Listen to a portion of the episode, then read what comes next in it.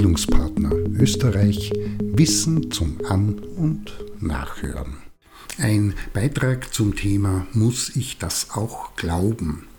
In einem Kick-off zum Start der Outdoor-Pädagogik wurde durch die in einer kurzen Diskussion nebenbei gestellte Frage, muss man das, was man vermittelt, auch glauben, dieser Beitrag angestoßen. Danke dafür. Jetzt könnte man im ersten Moment denken, sicher, wie soll es denn sonst gehen? Aber wenn man etwas genauer darüber nachdenkt, ist das nicht ganz so einfach, beziehungsweise kommt man zwangsläufig zu einem von dieser ersten Annahme abweichenden Ergebnis. Drei Begriffe müssen dafür geklärt werden. Glauben, Wissen und Wahrheit. Zunächst die Klärung des Begriffs Glauben. Der bedeutet im philosophischen und dabei speziell erkenntnistheoretischen Sinn das Glauben ein Fürwahrhalten der eigenen Wahrnehmungen, Überzeugungen und Schlussfolgerungen ist und dabei diese nicht, und das ist wichtig, logisch zwingend und nachvollziehbar sein müssen. Wer mag, kann also daran glauben, dass Elvis lebt, die Erde eine Scheibe ist und das Christkind den Weihnachtsbaum schmückt und die Geschenke bringt. Im Unterschied dazu ist Wissen zwar auch eine Weise des Fürwahrhaltens, ähnlich wie Meinen und Glauben, ist aber dennoch etwas anderes, denn mit Wissen wird die Kenntnis von Informationen oder Sachverhalten bezeichnet, bei denen verlässlich davon ausgegangen werden kann, dass sie stimmen, also Tatsachen und wahr sind. Das Wissen als solches wird unterschieden in satzförmiges, praktisches und phänomenologisches Wissen. Also ich weiß, dass Delfine Säugetiere sind, weiß, wie man ein Fahrrad fährt und weiß auch, wie sich nach dem Fahrradfahren ein Muskelkater anfühlt. Und dazu kommt, dass mit Wissen, wie schon erwähnt, Wahrheit verbunden ist. Heißt, Wissen ist es nur, wenn es auch wahr ist und wenn sich etwas, das für Wissen gehalten wurde, als falsch herausstellt, man nicht mehr von Wissen, sondern von vermeintlichem Wissen spricht.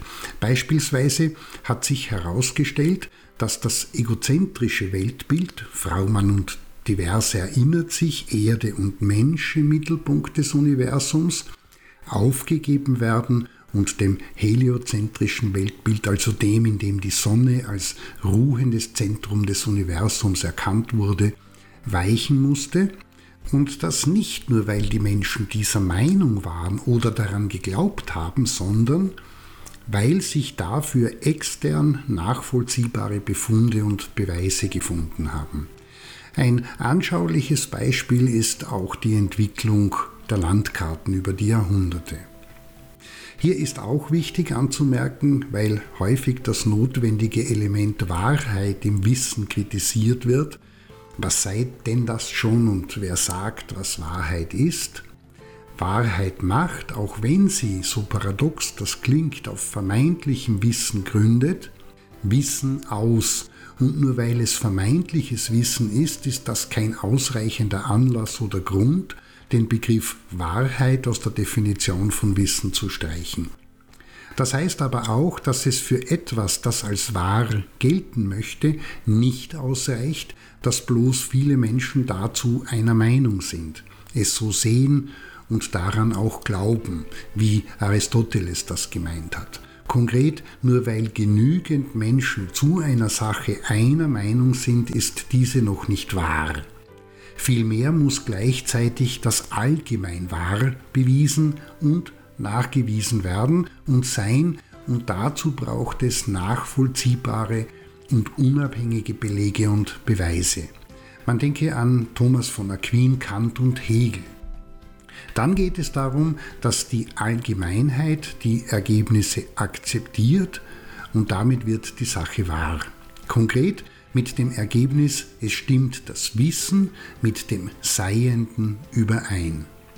Das ist aber noch nicht alles, denn in weiterer Folge wurde im dialektischen Materialismus die Unterscheidung in relative und absolute Wahrheit eingeführt. Absolute Wahrheit, die Erde ist rund und eine Kugel.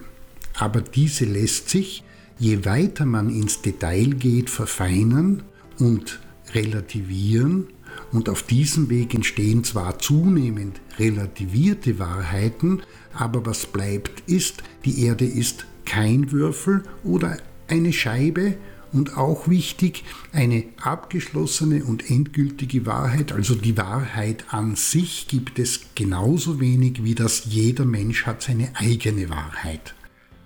Beweisen lässt sich beides nicht, aber auch nicht das Gegenteil.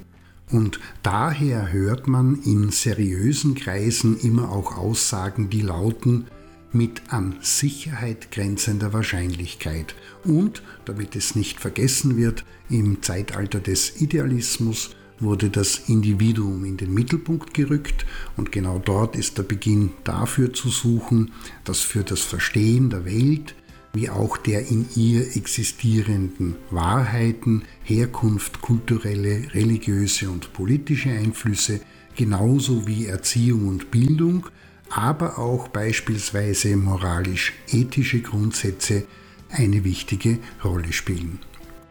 In diesem Sinne, die Antwort auf die Frage, muss man das, was man vermittelt, auch glauben, lautet die Antwort, Wissen ist das, worum sich Bildungsarbeitende in der täglichen Vermittlungs- und Bildungsarbeit bemühen und was sie weitergeben und nicht das, was oder woran sie gerade glauben.